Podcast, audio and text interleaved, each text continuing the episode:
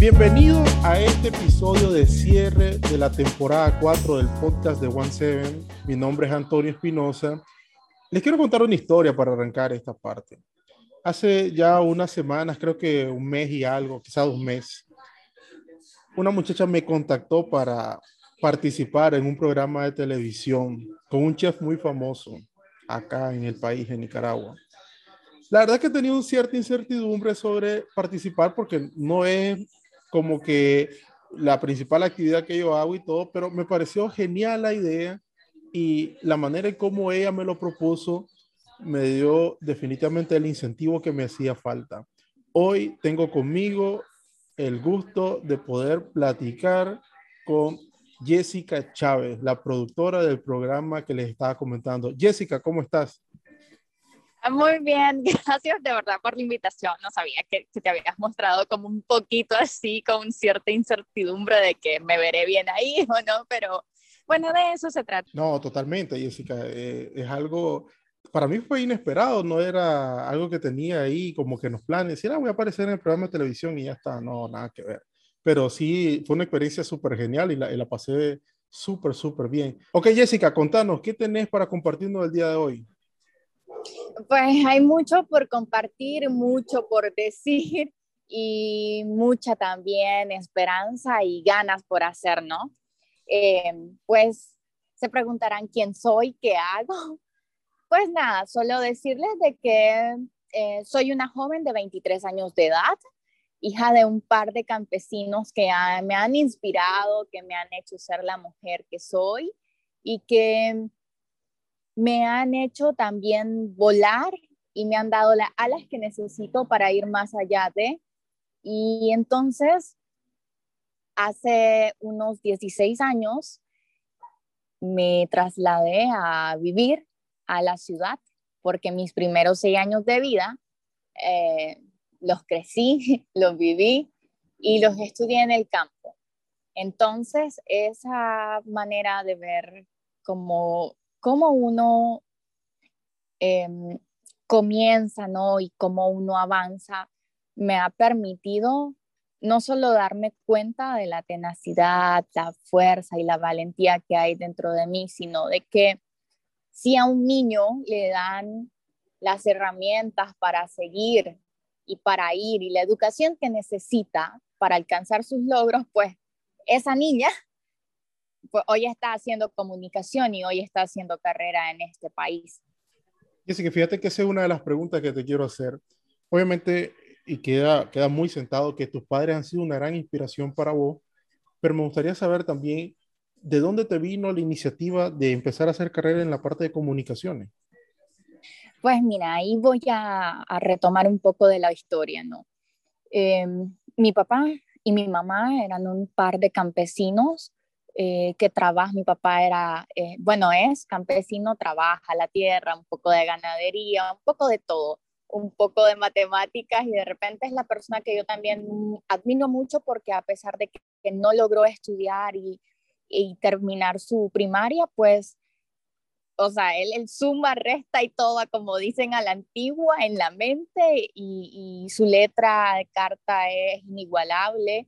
Y por otro lado, tengo a mi mamá, una mujer que trabajaba a la par de él, que los dos se aventuraron incluso a irse del país y luego regresaron para hacer acá y se fueron a trabajar en el campo.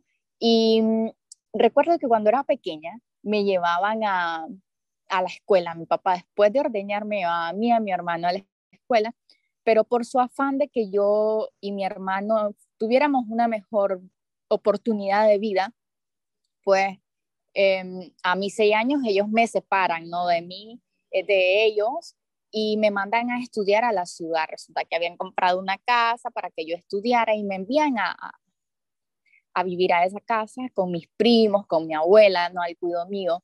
Y mm, fue una etapa dura conmigo, pero también fue el despojarse de ellos y darme a mí una oportunidad para crecer.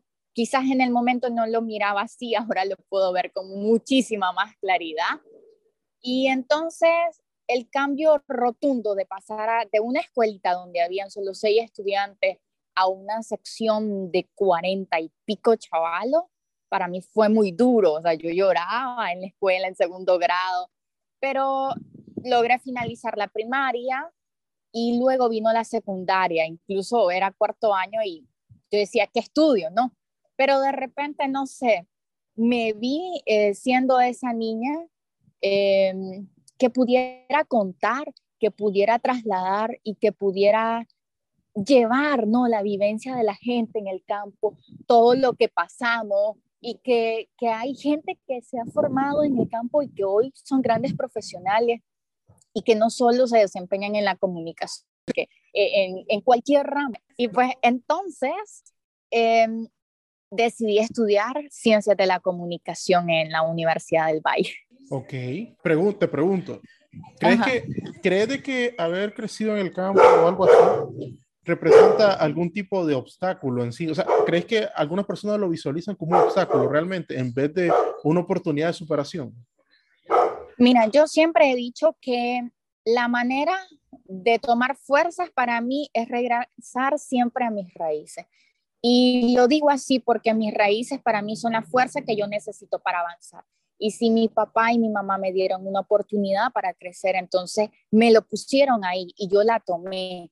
Y crecer en el campo no es un obstáculo siempre y cuando se tenga la gana de hacerlo y de ir por más y de forzarse y de ser perseverante y de nunca perder la fe y la esperanza. Eso es importante. No, definitivamente esa parte es importante. Yo lo digo porque de pronto uno, uno se encuentra con historias, con personas que te dicen, eh, es que yo no tuve la oportunidad, no, es que mi formación fue esta, entonces no visualizo más allá, no veo más allá.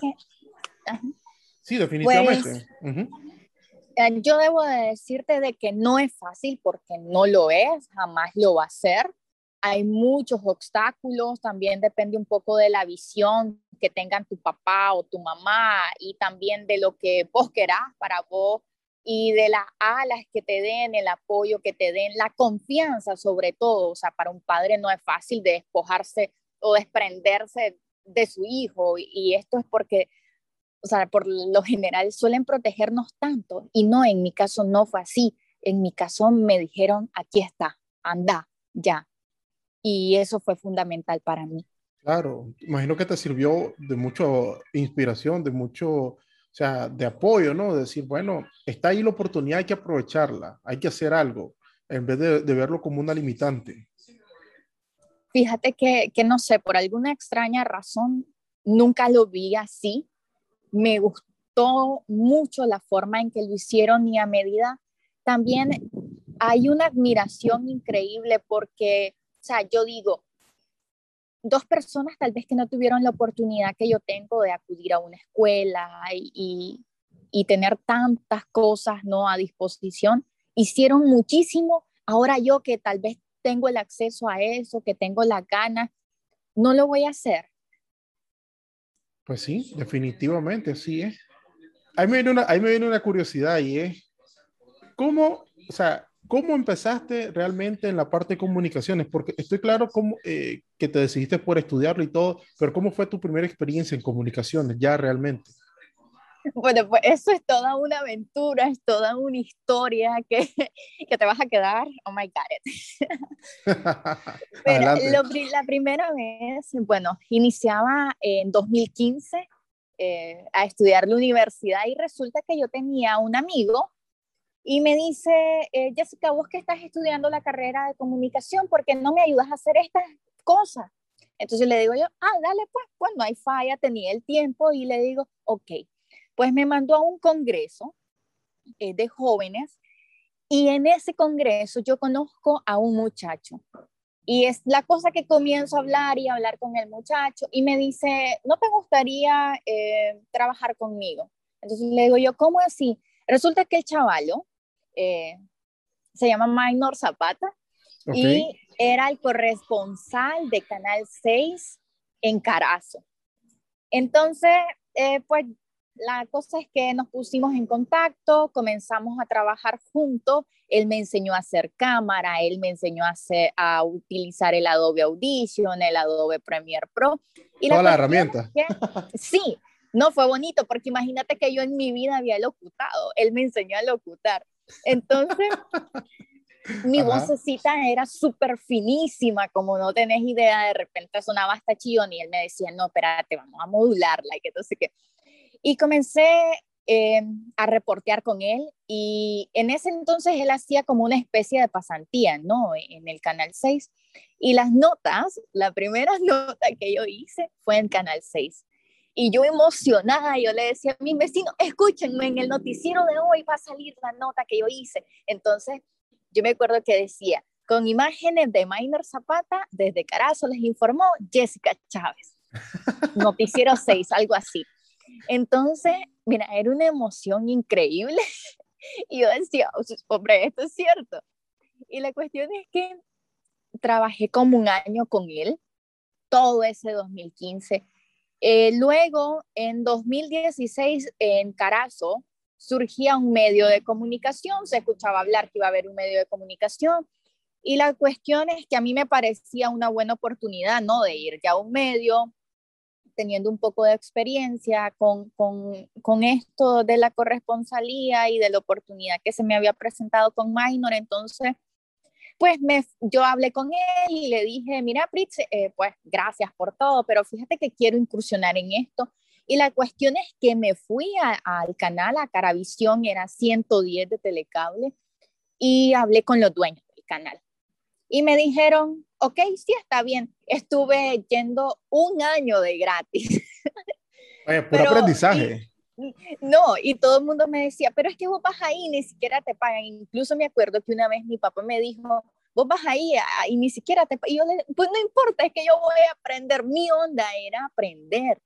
Y la cuestión es que ahí me especialicé como camarógrafa, eh, como reportera, eh, de repente un poco de producción, un poco de guiones. La cuestión es que éramos poquito, éramos jóvenes todos, eh, y hacíamos de todo y para todo.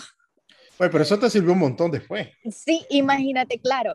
Y la cuestión es que presenté el noticiero, llegué a presentar el noticiero de ese canal muerta de nervios, los pies me temblaban, la voz me temblaba, eh, como no tenés idea. Y, y, yo le decía a mi madrina, eh, bueno, hoy voy a presentar. Me decía, me sintonizaba. Entonces ella era mi público número uno. Y luego de eso, en octubre de ese año 2016, pues me contactan de la revista Lienzo, que era una revista que estaba surgiendo y necesitaban dos reporteras junto a otra colega que también trabajaba conmigo. Y la cosa es que nos vamos a la entrevista y nos dicen, ok, eh, la revista tenía cuatro sesiones y íbamos, e íbamos a escribir para esas cuatro sesiones, ¿no? Reportaje, pero las sesiones eran como bien, bien, bien nicas, ya el enano que cabezón, la gigantona, eran bien así, fíjate. Y comencé a reportear y ya luego en diciembre de ese año, bueno, seguí haciendo las dos cosas paralelamente. y de repente fue como que, a ver, que usted trabaja en, en Caravisión, esto no va a influir en, en, en el desempeño que tenga. Yo no, pues la tomé las dos cosas pero en diciembre de ese año, pues decidí que irme de Caravisión y me fui. Eh, me llevé conmigo amistades que aún se conservan, aprendizaje, experiencia y de cierto modo el, reconocimiento ¿no? también de una población caraseña. Y me quedé escribiendo para Lienzo. En ese entonces, ya en Lienzo, yo ganaba mi primer salario, 2.400 pesos, que para mí eran la gloria, mira, porque era mi primer salario, era, wow, voy a hacer, o sea, para mí esa cantidad era lo máximo, ya sabes, dividirle en mil pedazos porque era mi primer salario y yo decía, voy a hacer tal y tal cosa. Y me voy para Lienzo y en, creo que en enero del 17 de 2017 me dice eh, el jefe, ¿no? Este, bueno, Jessica, mira, me han ofrecido un espacio en Radio Estéreo Sur, que es 106.9, y lo que quiero es que hagamos la revista, la traslademos a la radio. Y quiero que vos conduzcas ese programa. Se va a llamar Radio Revista Lienzo. Era un programa de lunes a viernes eh, de 8.30 a 9 de la mañana. Entonces conseguí entrevistas y la gente en la radio nos sintonizaba. Em, ahí conocí a otra colega que era la controlista y la cuestión es que, o sea, las cosas se vinieron dando y dando y dando y mm, pues luego, em, pues la revista lastimosamente tuvo que cerrar, ¿no? escribí siete, eh, seis ediciones para ellos, las ediciones más lindas para mí eran mis primeros escritos también, era mi primera oportunidad en radio. Y en ese, en ese año, pues tengo, yo tengo otro amigo que era eh, parte de un movimiento que acá se llama eh, el Arcanica, ¿no? Y entonces el Arcanica iba a comenzar un espacio en la radio, pero eso era más ambientalista, más temas de agronomía, más temas de veterinaria y ese tipo de cosas. Jessica, ahí me surge algo. Toda esta parte que has venido, que viniste recopilando, aprendiendo y toda esa experiencia, ¿cómo lo trasladaste después a Noches con Sabor? Porque básicamente, o sea, ese, eh, el programa, o sea, vos sos la directora de la orquesta, más allá de que, del que el chef Juan Carlos hace un rol, obviamente, el, principal y todo el personaje y eso, pero todo ese aprendizaje eh, que viniste adquiriendo de los diferentes programas, ¿cómo lo trasladaste después a, a, Noches con Sabor? Pues mira, me gustaría terminarte de contar toda la parte, ¿no? Y luego te contesto, ¿te Ah, ok, dale, dale, dale. Entonces, mira, me fui a producir y a conducir el, el programa, ¿no? De, se llamaba Radio Revista El Arcanica en esa misma emisora. Y luego para 2018, pues lastimosamente tuvimos que em, dejar el programa, ¿no? Pero fíjate que surgió una consultoría con otros colegas, con el Centro de Apoyo a Programas y Proyectos CAPRI, ¿no? Y se trabajaba todo este tema de alimentación y varios ejes haciendo un poco de documental. Yo era la encargada de filmación y documentación audiovisual. Y la cuestión es que después de eso eh, se vinieron los voluntariados con Sonrisas el Principito y comencé en 2018 a ser voluntaria para UNICEF Nicaragua. O sea, fue como la universidad, estaba finalizando ya la universidad y fue como, ok, UNICEF empieza su estrategia de voluntariado en el país. Y era lo que yo siempre he querido trabajar por y para las niñas. Y la cuestión es que yo dije, yo quiero estar ahí y me fui a inscribir y comencé a trabajar pues en UNICEF. Entonces ahora ya tengo tres años, pero como todo joven, mi meta era terminar mi carrera. Y no solo terminarla, tener un trabajo estable donde ir. Y terminé mi carrera, pero no tenía el trabajo. Entonces, en septiembre de 2019, pues se me presentó la oportunidad de entrar como pasante a Voz TV y recuerdo que en ese entonces, la directora de contenido, que era Yesenia Cortés, ahora la gerente general de Bus TV, me dijo, em, Jessica, haga suya su oportunidad. Y comencé como pasante en el área de prensa y en diciembre del año, de ese año de 2019, em, me dieron la oportunidad de producir dos especiales de niños cámara acción eh, yo pedí acompañamiento, ¿no? A pesar de que ya tenía un poco de experiencia, que yo nunca dije eh, cuando entré, hice esto, hice lo otro. Mi rollo no era quedarme en Voz TV, era aprender, ¿no? Aparte que no, me miraba ahí, ni nunca lo vi, ni siquiera me imaginé que yo iba a trabajar ahí. Lo miraba como algo inalcanzable donde la gente, o sea, donde solo iba la gente nivel pro. Y yo no me miraba en ese nivel. Entonces, eh, para mi sorpresa, cuando terminé de, grabar con los niños y, entregamos ¿no? Eh, los programas, a mí me dice Jessica, váyase de vacaciones, usted regresa como productora en 2020.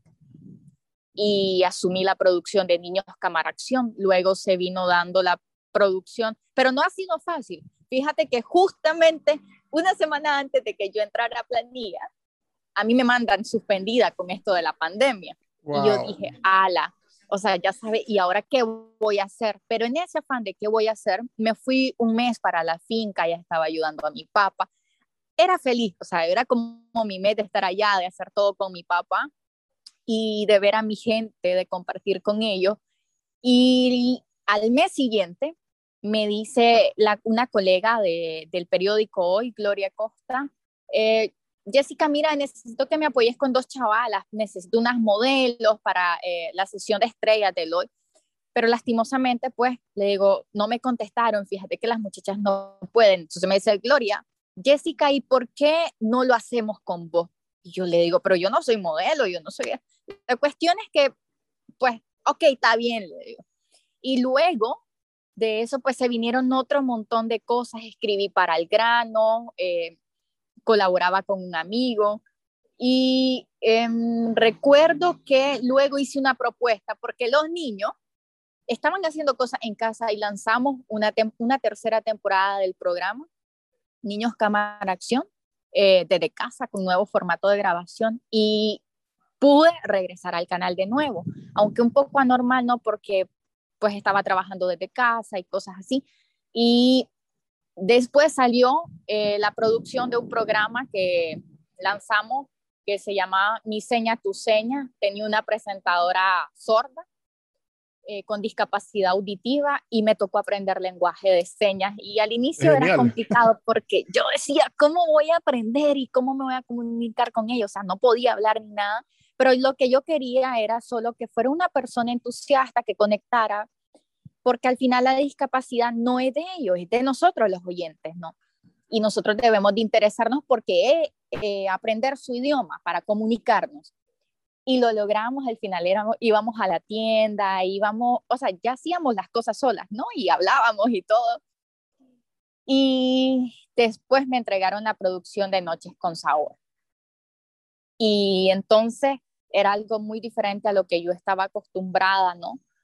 Y fíjate que contestando a tu pregunta, yo creo que la vida y Dios han sido muy buenos conmigo. Y no solo eso, la gente que me rodea, que me acuerpa, digo yo, em, han sido para mí fundamentales para yo poder avanzar, para poder estar haciendo lo que hoy estoy haciendo, porque cuando mis pilas han bajado, ellos han sido mi motor. Entonces yo creo que toda esa experiencia de todo ese hilito conductor que pude eh, agarrar y que pude experimentar y que ahora lo sigo experimentando y sigo aprendiendo, creo que me sirvió de mucho para ahora poder tener no solo un equipo eh, de gente, ¿no? sino también a amigos, a, gente que trabaja a mi lado y que yo estoy segura que cualquier programa de los que yo hago o de los que yo produzco, yo sé que mi equipo lo puede hacer y fíjate que eh, prueba de eso es que em, lastimosamente tuve que estar fuera por cuestiones de salud, que tuve una caída y el programa tuvo que ser producido y los muchachos lo hicieron. El aniversario del programa incluso lo hicieron ellos. Entonces era todo un equipo ahí y yo me sentía súper feliz y contenta por el equipo que tenía. O sea, ellos están capacitados, les digo yo, para hacerlo. Y no es solo ser un productor, eso es también formar al equipo. Un tema de liderazgo, ¿no? Que ellos también puedan hacerlo al igual que uno. Yo digo que un productor no es nada, ese equipo. Ok, Jessica, después de todo lo que me has estado comentando, de hecho, toda una historia, ¿no? Y estoy seguro de que muchos nos podemos sentir identificados con el tema de, de, dónde venimos, ¿no? Cada uno de los pasos que venimos dando, las cosas que venimos aprendiendo y sobre todo las sorpresas que nos vamos encontrando, porque al final eh, no es como uno lo planea, sino como uno le vaya saliendo, como vaya fluyendo. A mí me gustaría saber, Jessica, con toda la experiencia de años que ya llevas en el tema de la comunicación, incluso la creación de contenido, los programas que hoy producís y todo. ¿Cómo ves en esta era donde lo que predomina es el streaming? Hoy tenemos todo el tema de el contenido por internet e inclusive esta parte del podcast, todo este tipo de las redes sociales, este tipo de, de plataformas para transmitir contenido ¿Cómo ves el impacto que está generando? Y esto contrasta con el tema de la televisión en sí o la radio. ¿Cómo ves esa parte? Pues mira, en resumen es que si bien es cierto, ya teníamos eh, la televisión, la radio, los primeros medios no, y que la gente conoce. Ahora, si bien es cierto, con la evolución, con las nuevas tecnologías, con las TIC o tecnologías de la información, la comunicación y todo esto, no, en parte viene a favorecer y a hacer como mucho más enriquecedor tu labor de comunicación y la creación de contenido de valor, de contenido responsable, que impacte, que trascienda, pero sobre todo que eduque, que informe y que podamos tomar esos elementos que ya teníamos, adaptarnos a los elementos nuevos que vienen y crear algo bonito, crear algo que vaya más allá de, y yo creo que eso es lo que hemos estado haciendo con esta era del streaming. Por ejemplo, em, podemos trasladar, ok, una entrevista de 10 minutos o 5 minutos en la televisión a 3 minutos en redes sociales y cumplir con el cometido sin perder el enfoque. Todo está en la creatividad, en el tipo de contenido que deseamos hacer y lo que pretendamos no con eso. Entonces yo creo que es más bien no dejarlo de hacer, sino tomarlo, las herramientas que ya teníamos, adaptarnos a las nuevas cosas que tenemos y crear algo bonito, algo que vaya y que eh, pueda dejar una huella en este mundo en el campo de la comunicación. ¿Crees que la, ¿crees que la televisión va a desaparecer con el tema del streaming? Pues yo creo que ningún medio de comunicación de hecho vaya a, desaparecer, más bien cada uno tiene su finalidad, su razón de ser. Entonces, más bien esto es como una ayuda, ¿no? Es una ayuda para crecer, para trasladarte. O sea, hay medios tradicionales que, que son medios tradicionales, imagínate, es como que me preguntaras, ¿la radio va a desaparecer? Yo te diría que no, la radio llega a donde la televisión quizás no llega. Y este, lo mismo pasa con las redes sociales. En el mundo, todavía eh, hay una gran eh, parte de cobertura de Internet que la gente no tiene acceso. Entonces, más bien, a independencia que esto vaya creciendo, yo creo que se va a ir concibiendo de una manera mucho más fácil de hacerla porque también hay que adaptarse, hay que aprender a usar y no eso, cada medio tiene su, su finalidad, su razón de ser, eh, el porqué de existir, ¿no? Y el streaming no es más que eso, es adaptarlo para llevarle un mensaje a la gente, ya sea de ánimo, de esperanza, de dar a conocer, de informar, de cumplir con eso que es la comunicación, con la veracidad, con la objetividad. Fíjate que yo creo que eventualmente, pienso, eh, es, algo que, que, he venido madurando en, en, los últimos tiempos. Yo creo que a veces tiene que ver mucho con el nivel de, de adopción de la tecnología que van haciendo en los países, ¿no? Porque eh, de pronto queda la sensación de decir, bueno, en algún momento alguien seguirá escuchando la radio, ¿no? Si el Internet llegase a todos los lugares, alguien seguirá escuchando radio o alguien seguirá viendo televisión cuando hoy por hoy, por ejemplo, la gente es eh, eh, las personas están muy adictas al tema del Disney Plus, al Netflix, a todas estas plataformas de, de, de streaming y decir, bueno, ya, ya no es como, qué sé yo, hace 20 años, vaya, yo te digo 20 años, voy a tener 23, estaba bien pequeña, hace unos 20, hace unos 20 años que uno, uno se sentaba en la sala, no sé si aún es tan común, por ejemplo, acá en Nicaragua se sentaba en la sala con papá, mamá o la familia o quien sea, a ver las telenovelas de, de los canales nacionales y toda esa cosa. Y decir, encontrar esa costumbre hoy me parece un poco más difícil porque básicamente todo el mundo está pendiente del teléfono viendo la red social o, o, viendo la, la, serie que está de moda en la plataforma que quiera. Es decir, bueno, realmente, ¿será que en 20 años, de aquí a 20 años, aún estaremos viendo televisión o aún estaremos escuchando programas de radio? Ojo, no estoy diciendo de que estos carezcan de, de de, importancia o de buen contenido, solo me refiero a esa vuelta que le va dando realmente la tecnología en la vida cotidiana de, del ser humano. Eso me parece, sí me ha parecido bastante interesante. Pues de hecho sí es muy interesante porque de repente es como preguntarse qué va a pasar luego de tanto tiempo. O sea, cuando yo estaba pequeña, pues por lo general allá en la finca que hacía, la gente llegaba a ver televisión y era un, televisor, recuerdo, que se le daba vueltecita a cada canal, era blanco y negro, imagínate que ni siquiera había un control, sino que tenías que levantarte, tocar un par de botoncitos y darle vuelta y que la antena, que la batería, se conectaba a una batería y ahora pues ya con esto de la electricidad y todo, pues es muy difícil de como predecir, ¿no? ¿Qué va a pasar en ese tiempo? Pero lo que yo sí creo es que nos debemos de ir adaptando y debemos de ir conociendo diferentes plataformas que nos puedan servir de ayuda para crecer, para optar a nuevos medios, para conocer eh, otro tipo, ¿no? Que nos pueda ayudar siempre a ir más allá de. Porque, mira, lo que hacemos en televisión es adaptarnos a lo que la gente quiere o, la, o y también decir, pues, de repente y mostrar lo que la gente tampoco está acostumbrada. Claro. Entonces, en ese aspecto creo yo más bien, y, y, e insisto con esto, que es más bien tomar algo y adaptarlo a lo que la gente o a lo que es el boom del momento. No es que perdas lo que eso, es que simplemente vas resurgiendo y te vas dando la oportunidad de aventurarte en ese medio puede ser el streaming, puede ser el podcast, imagínate, eh, de repente viene un poco de que si la gente va a ver o no películas, entonces yo me preguntaría, o sea, entonces los cineastas no vamos a hacer de repente eh, producciones, ya, ya sabes. Entonces es algo que, que al final pues se va adaptando al medio en dependencia del tiempo, del espacio, y de todas las nuevas eh, tecnologías que se vayan incorporando, porque imagínate ahora quizás estemos usando 3G o 4 LTE, imagínate que en un momento va a ser 5G, ¿no?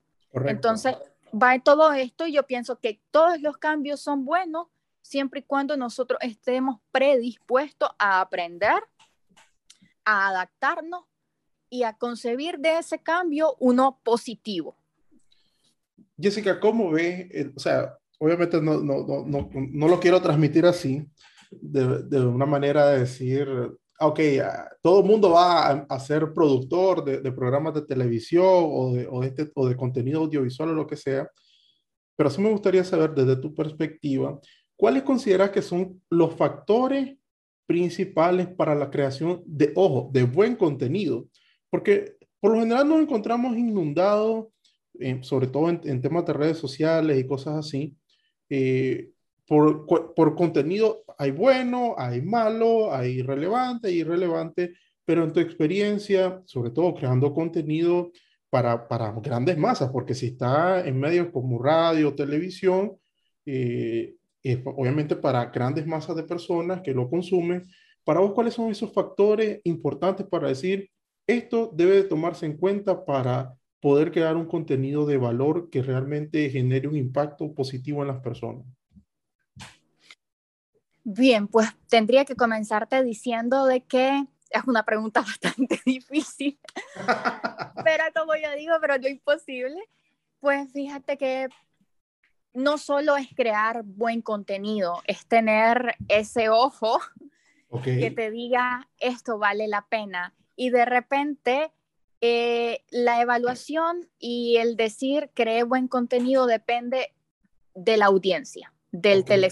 telespectador, de esa persona que lo vio y que lo miró, que se encargó de, en este caso, apropiando las nuevas tecnologías y el boom de las redes sociales y plataformas digitales, la gente que lo que compartió. O sea, en tanto no solo depende de nosotros los productores que digamos, este, ok, si tenemos ahorita, no apropiándole un poco al contexto, la pandemia y esto, y miramos que la gente está desesperada, ok, necesitamos darle a la gente una manera de decirle, hay esperanza. Entonces decimos, vamos a contar la historia de esta persona que tuvo quizás COVID y vamos a motivar a la gente, pero lo hacemos, ¿no? Y decimos, esta persona sería bueno para eso y nos encargamos de contactarlo, pero hay una búsqueda antes de contactarlo y un ojo clínico que ve quién, quién sí, quién no, quién cumple con ese objetivo que vos querés transmitir. Pero el impacto mayor, y por eso yo te digo que ahí viene la gente a encargarse de que ese contenido realmente sea de valor, aunque uno lo crea, ¿no? Porque para concebir algo hay que creerlo primero. Y la gente es la que se encarga de decirnos, sí, esto fue bueno, esto gustó y esto pegó, vamos a seguir haciéndolo. Pero como bien vos lo dijiste, no solo hacemos los comunicadores producción, hay guionistas, hay cineastas, hay eh, filólogos, e incluso hay gente que trabaja en radio, hay gente que trabaja en la parte de técnica de la televisión, o sea, que no solo es la pantalla que la gente, que el televidente ve ahí, es la gente que hace que esa persona en casa pueda ver esa imagen en su televisor. Entonces, hay diferentes ámbitos, hay diferentes campos. Crear contenido de valor hoy en día es un reto, pero hay que hacerlo. Hay quienes lo estamos haciendo y si lo estamos haciendo es porque consideramos que cada persona en el mundo, en el planeta, se merece tener un momento de respiro, una información responsable eh, y es su derecho al final. Jessica, es estresante crear, crear este contenido audiovisual. O sea, te lo, te lo comento porque de, la, de, las visitas que he hecho, que he hecho al canal, eh, si veo de que, o sea, quizá la gente no se lo imagina así, pero pero sí, es, bastante trabajo, mucho trabajo, y son muchas personas tratando de, sincronizarse para que salga de la mejor manera. Es estresante, ¿lo consideras estresante? Fíjate que es divertido y tal vez un poco estresante y de repente un poco complicado a ver, porque mira, nosotros, yo como productora al menos, yo digo, eh, tengo una idea, ah, ok, vamos a hacer un programa sobre eh, el emprendedurismo ah, pero yo tengo que tengo uno que buscar minuciosamente una historia de un emprendedor que me diga y que me dé ese plus que yo necesito. Una vez que yo la tengo, es hacerle un perfil, por ejemplo, en el caso del programa Noches con Sabor, al chef y que ese chef tenga la idea clarísima de lo que vamos a hacer, no porque él es el presentador, es el chef, es el conductor de esa entrevista para que pueda cumplir con lo que yo como productora también quiero, pero no solo con lo que yo quiero, sino con lo que él quiere agregarle y darle su toque, ¿no? Entonces hay que escuchar mucho, hay que ver qué tanto eh, nos dice nuestro presentador o la persona que va a entrevistar. Y por otro lado, es trasladarle a tu equipo técnico toda tu idea para materializarla y hacerla realidad. Y después de todo ese rollo y ese boom, boom, boom, resulta que vamos a la producción y es tener todo un equipo desde luminotécnico, desde camarógrafo, desde sonidista, desde switcher, desde generador de caracteres, eh, desde el asistente de la cocina y otro montón. Y, verdad, eh, de repente es como, ay Dios mío, con tanta gente al mando. Pero fíjate que eso es lo bonito de hacer trabajo en equipo, que cada uno cumple con su responsabilidad y pues sí, sí es estresante, de repente hay eventos que son claves o entrevistas que son claves que, que nos generan estrés, pero fíjate que la mayor recompensa para uno como productor es ver su trabajo eh, materializado y verlo en pantalla. Yo no puedo medir en números, pero yo mido en pantalla a la hora que algo se está emitiendo al aire y que la gente en la calle dice, ah, miré tal programa y me gustó. Pero eso es nuestro mayor. No, pero eso, eso que me decís está genial. Está genial porque, mira, la, la, razón por la cual te hago esa pregunta es porque, como te digo, yo, yo lo he visto. Obviamente no soy un experto en el tema para nada, eh, pero lo, lo, he visto.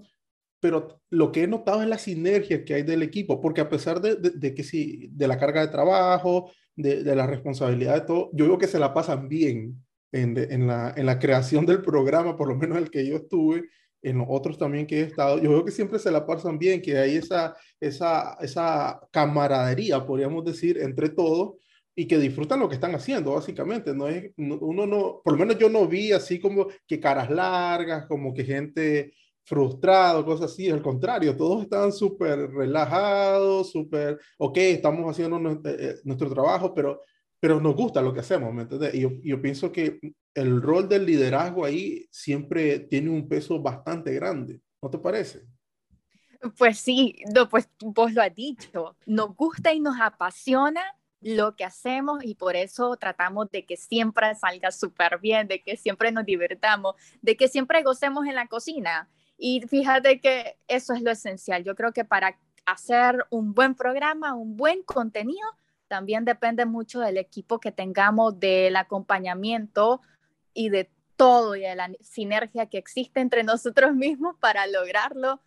Y no hay mejor manera pues de hacerlo que, que disfrutándolo, que apasionándolo y, pues somos mentes soñadoras, somos eh, mentes que creamos y el liderazgo efectivamente es el plus que necesitamos. Si nosotros le depositamos nuestra confianza a nuestro equipo y le damos las herramientas para que ellos lo hagan y les enseñamos cómo hacerlo, entonces cada persona de nuestro equipo va a saber cómo hacerlo el día que nosotros no estemos ahí y todo va a salir bien.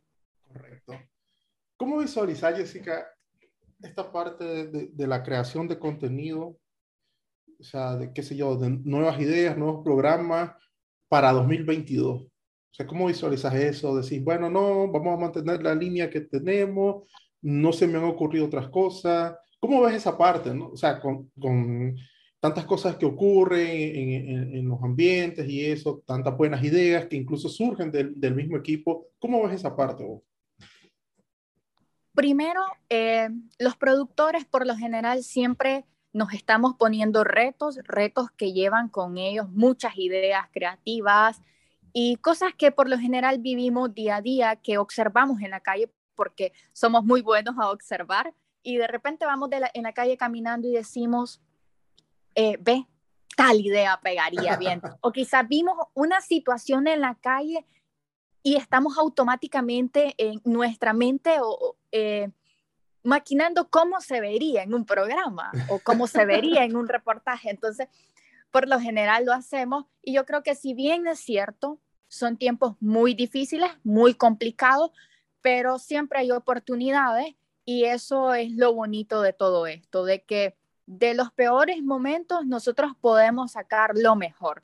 Y sacar lo mejor es aventurarnos, es continuar siendo eh, personas apasionadas y, y crear cosas nuevas. O sea, para eso producimos, para eso somos generadores de contenido, para darle a la gente una nueva manera de ver el mundo, para mostrarle esperanza a través de diferentes materiales audiovisuales, porque siempre, siempre va a haber una historia que contar, pero tenemos que tener un buen ojo observador para nosotros poder crear un programa, un podcast eh, y todo lo que se nos ocurra. Entonces yo creo que para 2021, pues, estamos llenos de retos, pero también estamos llenos de oportunidades, estamos llenos de ganas y que lo más importante acá em, es las ganas que tengamos de hacerla y si tenemos los recursos o no los tengamos, bueno, todo se consigue y se hace. Fíjate que yo eso siempre lo relaciono, las personas que trabajan sobre todo en la creación de contenido, o los escritores, los pintores, las personas que componen música, los artistas, siempre yo lo relaciono con un programa que yo miraba cuando era niño, que se llamaba Artemanía o algo así.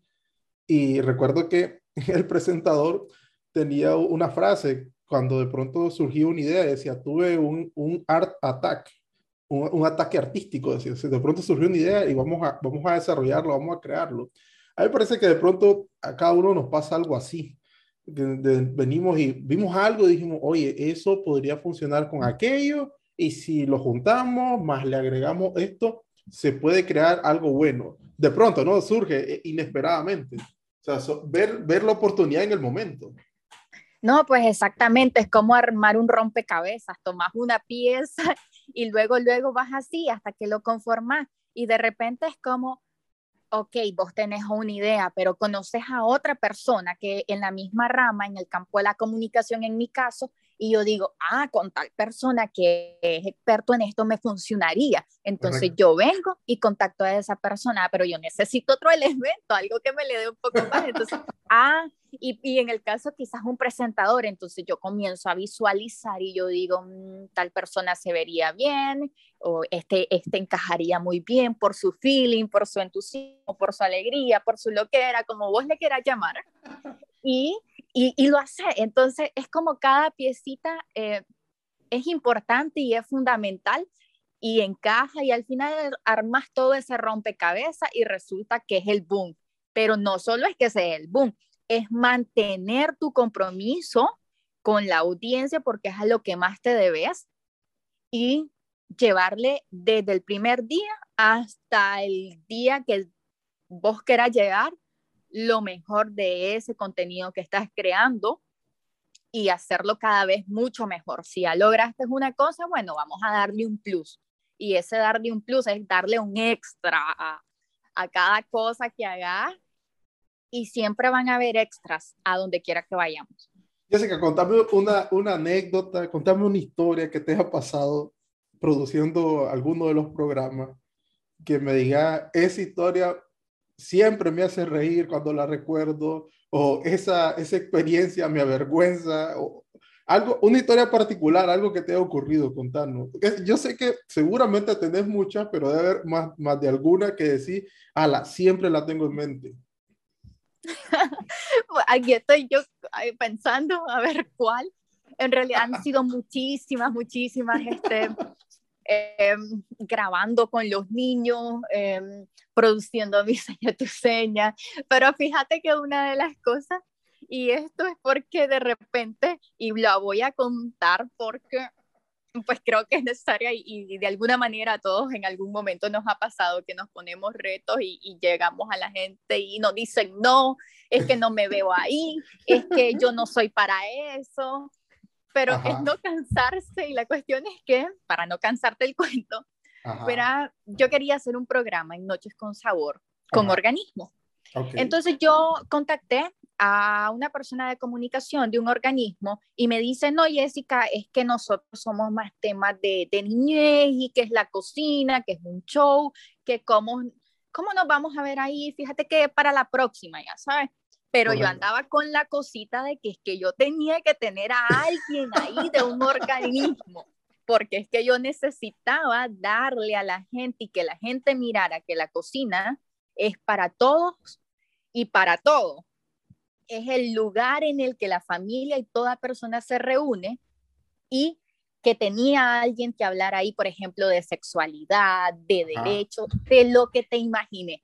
Entonces, me vine y me fui a otro contacto de otro organismo y el otro organismo me dijo, eh, sí, no fue muy bien en el programa, pero yo quería tener al otro organismo que, que primero había contactado, porque es que yo quería que subiera. No aceptabas el no.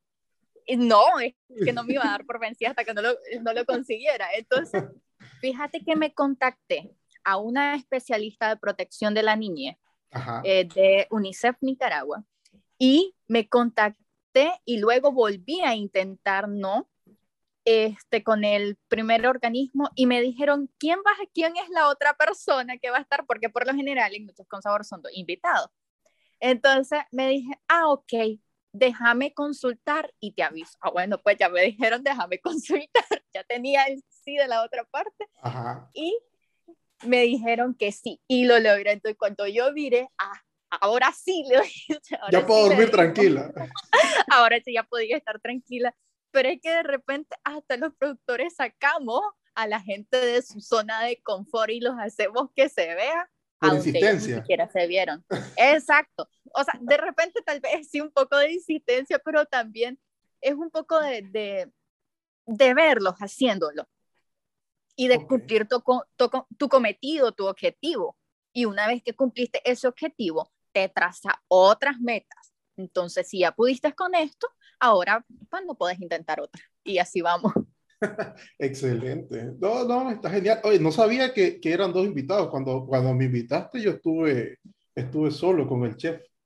sí, en, en, dependencia de, de, del tema ¿no? que abordemos y todo eso, porque a veces hasta eso tenemos que ver. Por eso dije yo que teníamos que tener un ojo clínico porque, porque es que depende mucho de la temática. Eh, por ejemplo, hay personas que son muy tímidas, ¿no? Hay gente que te habla hasta por los codos, como decimos los nicaragüenses. Eso es que me viste Blantín. No, pues. Entonces, en tu caso íbamos a abordar algo pues bien, bien puntual que, que consideré pues que, que, lo podíamos hacer solo con una persona y valoramos. No, no, genial, genial, genial. Y, no, estuvo, estuvo buenísimo el programa. ¿Para qué? Súper, súper bueno.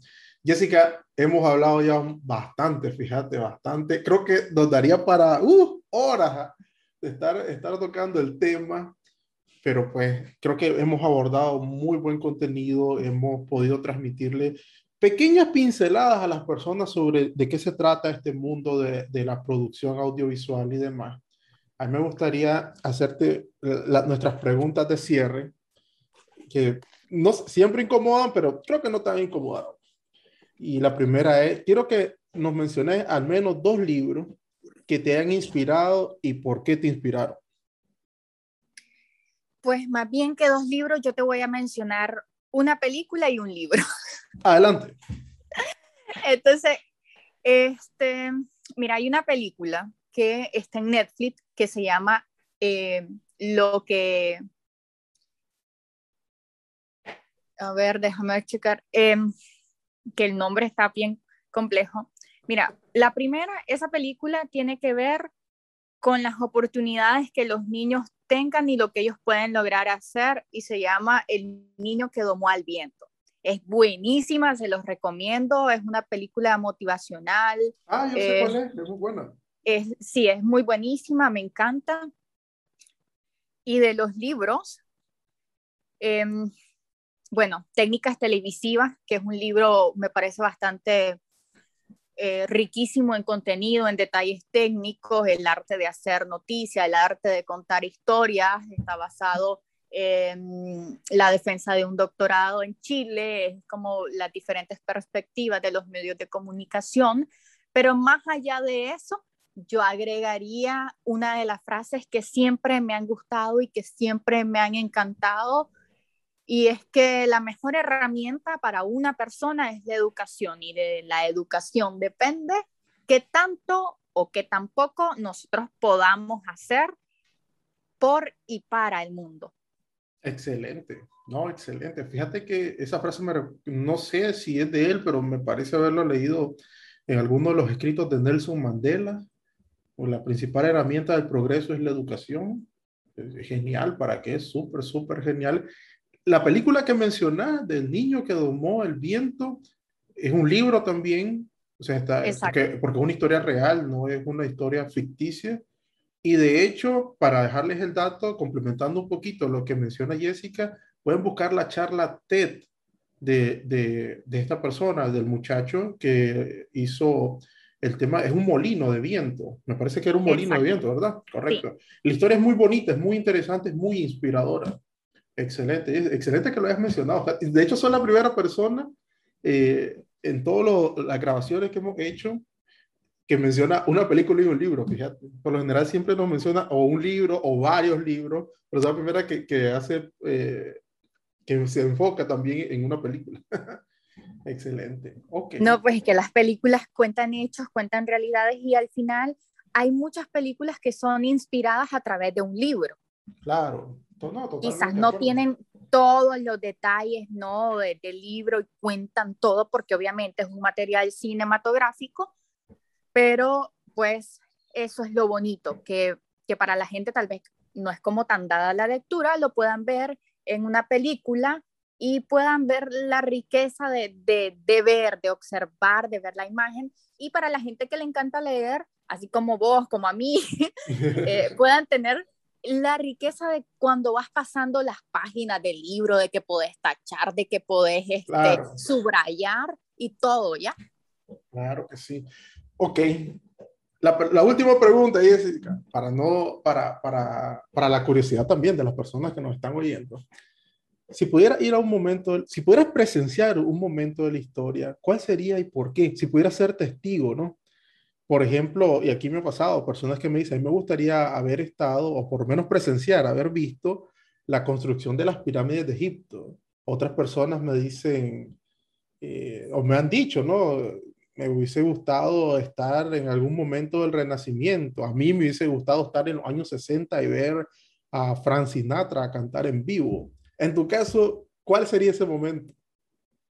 Bueno, yo no te voy a decir qué me hubiera gustado ver de la época pasada. Yo te voy a decir que sí me gustaría ver. Y sí me encantaría ver a cada niño y cada niña de cada país del mundo, de mi país, haciendo grandes cosas y siendo esos futuros profesionales que mi país necesita para ser mucho mejor de lo que ya es. Niños empoderados, niños que haya mucha más participación, porque como lo dije al inicio del podcast, si nosotros le damos las herramientas a esos niños, que en mi caso sí me las dieron, vamos a verlos haciendo grandes cosas, siendo profesionales de éxito, siendo personas que inspiren, que motiven, pero más allá de eso, que sean puentes para otras personas que también lo estén haciendo, porque no solo se trata de que vos lo estés haciendo, sino de darle el espacio a otros a hacerlo, porque para mí hay mucha gente que desde mi infancia, cuando yo salí y me mandaron a estudiar a la ciudad, me acompañó y me siguen acompañando, yo les llamo mis guardianes, este, lo hicieron y yo creo que eso nos hace ser mucho mejores personas y contribuir al cambio social. Excelente, no, excelente. Al contrario, agradecerte por este tiempo, Jessica, por todo lo que nos has compartido. Hay mucho más que hablar sobre este tema. Obviamente nosotros siempre buscamos eh, abrir un poquito la mente acerca de cada una de las cosas que conversamos con nuestros invitados.